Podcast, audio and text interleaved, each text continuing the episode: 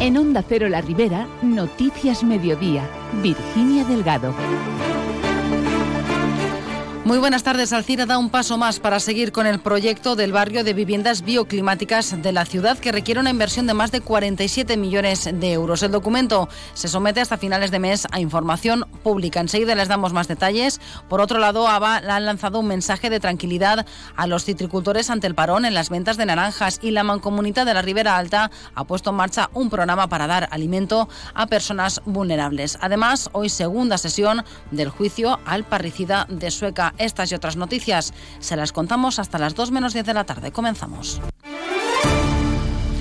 Como les decimos, el Ayuntamiento de Alcira somete información pública hasta el 29 de enero el proyecto de las viviendas bioclimáticas que va a desarrollarse en la zona del Bajo Torrechó. Un proyecto que se pretende ejecutar en cinco fases y que requiere una inversión que supera los 47 millones de euros. En esta manzana residencial de 30.000 metros cuadrados se prevé desarrollar el proyecto Orangerie del arquitecto Héctor Salcedo, seleccionado en el certamen de proyectos de arquitectura Europan 2016. En esta zona, como ha comentado el concejal de urbanismo Andrés Gómez, se prevé la construcción de cinco bloques residenciales, asignando en una primera fase un edificio de 50 viviendas en la confluencia de la avenida Padre Pompilio y la calle Masalavés. Cada edificio se configura en torno a un gran patio manzana como espacio de relación social que incluirá sistemas pasivos y naturales de control ambiental frente a las altas temperaturas. De manera que se entra en molt més de detall sobre esta parcel·la, que inclou cinc edificis de, de vivendes bioclimàtiques a desenvolupar en cinc fases, la primera de les quals de, del primer edifici de 50 vivendes. Es tracta, eh, per tant, d'un pas més dins del de nou model de, de vivendes innovadores i, i bioclimàtiques a desenvolupar en, a, en aquesta parcel·la. La primera fase de las obras conllevará la construcción del primer bloque de 50 viviendas y tendrá una duración prevista de dos años. Costará 8 millones de euros y la empresa que ejecutará los trabajos será Palinuro 2000 SL.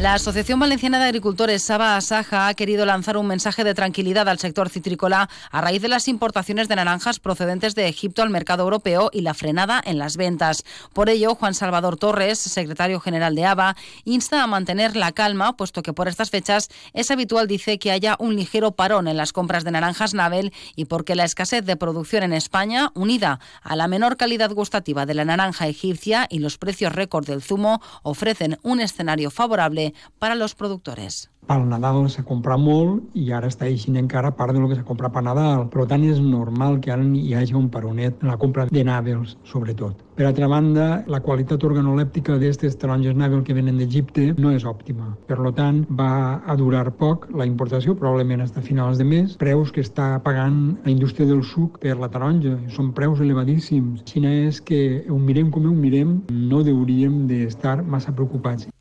Por tanto, Aba Asaja recomienda a los citricultores que no se pongan nerviosos, que no tengan ninguna prisa a la hora de vender sus producciones y que defiendan un precio digno que compense los costes de producción.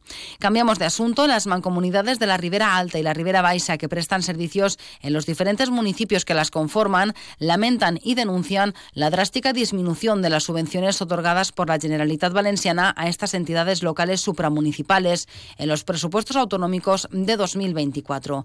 Y es que la cuantía ha pasado del millón de euros en 2022 y 2023 a los 500.000 euros en 2024, un dinero que se reparte entre las casi 60 mancomunidades existentes según el número de habitantes y el presupuesto de cada entidad. La presidenta de la Mancomunidad de la Ribera Alta, Paqui Parler, ha lamentado que además las subvenciones para los entes comarcales se ha reducido un 90%, lo que a su juicio no hace más que demostrar que la Generalitat desprecia, dice, su trabajo. Ha sigut una burla perquè, evidentment, les mancomunitats d'àmbit comarcal la tenien consignada en els nostres pressupostos. I ja no contents en això, agafen en el 2024 i la reduïssen en un 90%. Pensem que no creuen per a res en el servei que estan donant les mancomunitats. A més a més, és que van demanar una reunió amb el director de l'administració local i no ens ha donat resposta. Las mancomunidades han anunciado que adoptarán una actitud reivindicativa y de denuncia ante el Gobierno de la Generalitat en los diferentes foros representativos, como son las comisiones de mancomunidades de las federaciones de municipios, tanto valenciana como española. Y seguimos hablando de la mancomunidad, en este caso la de la Ribera Alta, porque ha puesto en marcha un nuevo programa social. Se trata del Cuina que Cuida. La iniciativa viene a sustituir al conocido como Menjar a Casa, pero con novedades, como por ejemplo que estará disponible para cualquier persona independientemente de su edad. Podrán beneficiarse de este programa las nueve poblaciones adheridas a la atención básica del ente comarcal, Montserrat, Benimodo, Benimuslem, Masalavés, Tous, Gabarda, Antella, Sumacárcer y Beneixida. El objetivo es proporcionar bienestar nutricional, físico y social a personas en situación de vulnerabilidad o riesgo de exclusión social, contribuyendo así a mejorar su calidad de vida. Carlos Girbés, del Departamento de Servicios Sociales de la Mancomunidad de la Ribera Alta, ha incidido en que se ha buscado dar a este programa un enfoque más social, Además, las personas usuarias no tendrán que pagar ningún coste por la prestación de este servicio. En este nou format, que se diu Cuina que Cuida, la persona no paga res. I, a més, que està pensat no per a persones majors, sinó per a qualsevol persona que tinga una necessitat per atendre les seves necessitats d'alimentació. El que per nosaltres és que li hem donar al, al programa este un perfil més social i atendre persones que es troben en situació de vulnerabilitat o en risc d'exclusió social. Està en la licitació a nivell infantil per si és per a unitats familiars que tenen menors Girves ha explicado que además el Departamento de Servicios Sociales de la Mancomunidad trabajará con los usuarios para intentar revertir su situación de vulnerabilidad. Segunda sesión hoy del juicio contra el parricida de Sueca en la que declaran nueve testigos, entre ellos cinco guardias civiles y cuatro personas del entorno familiar.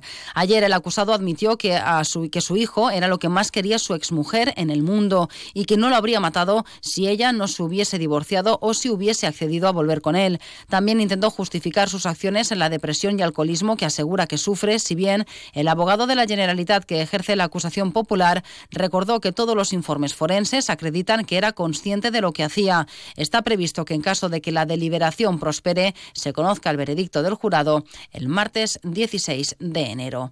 Y seguimos en Sueca porque la ciudad aspira a una de las ayudas PERTE para la mejora y eficiencia del ciclo integral del agua en el municipio. El consistorio, a través de la empresa municipal Aguas de Sueca y en colaboración con la Oficina Municipal para la Tramitación de Fondos Europeos, ha presentado su solicitud para optar a una subvención de 1.740.000 euros. El proyecto incluye 35 actuaciones a desarrollar en cuatro años, divididas en varias secciones, ya sean de planificación, sensorización o sistemas de información. Escuchamos al concejal responsable, Joan Carles Vázquez.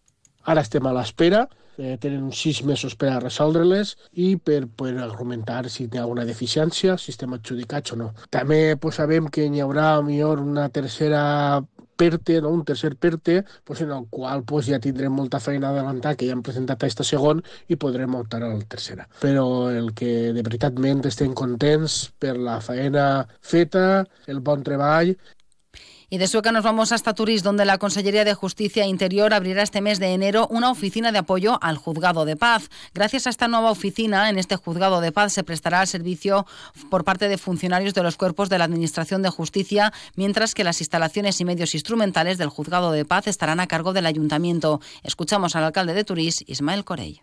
A partir del 15 de enero aproximadamente vamos a tener eh, un despacho directamente para juzgado de paz por la Consejería de Justicia. Es un adelanto para nosotros y una gran alegría y yo creo que será sobre todo un buen servicio y mejoramiento de él de cara a, a nuestro pueblo, a Turís. Todo lo que sea bueno para Turís es bueno para nosotros. Así que ya era hora que una consejera se cogiera esto como debe de ser. Y la Diputación de Valencia ha ampliado tres meses el plazo para que Corbera pueda terminar las nuevas pistas de atletismo de la zona deportiva. El área de cooperación que dirige la vicepresidenta Natalia Enguís ha fijado la nueva fecha de ejecución y justificación en marzo para permitir al municipio terminar la obra y recibir los 70.000 euros de ayuda para este proyecto. La alcaldesa Menchu Balaguer ha señalado que estas pistas, junto con el recién inaugurado pabellón, dan respuesta a las necesidades de los clubes de la población. Club d'Atletisme per un costat, Club de Futbol Sala són els dos grans clubs esportius del municipi que tenen les escoles en funcionament i que dinamitzen esportiva i socialment a través de les seues escoles el poble. Entonces, aquestes actuacions van en la línia de donar resposta a aquestes necessitats dels nostres clubs i de la ciutadania corberana. Al final, el que estem aconseguint amb les diferents subvencions i amb els fons propis és tindre una zona integral per a la pràctica esportiva en condicions.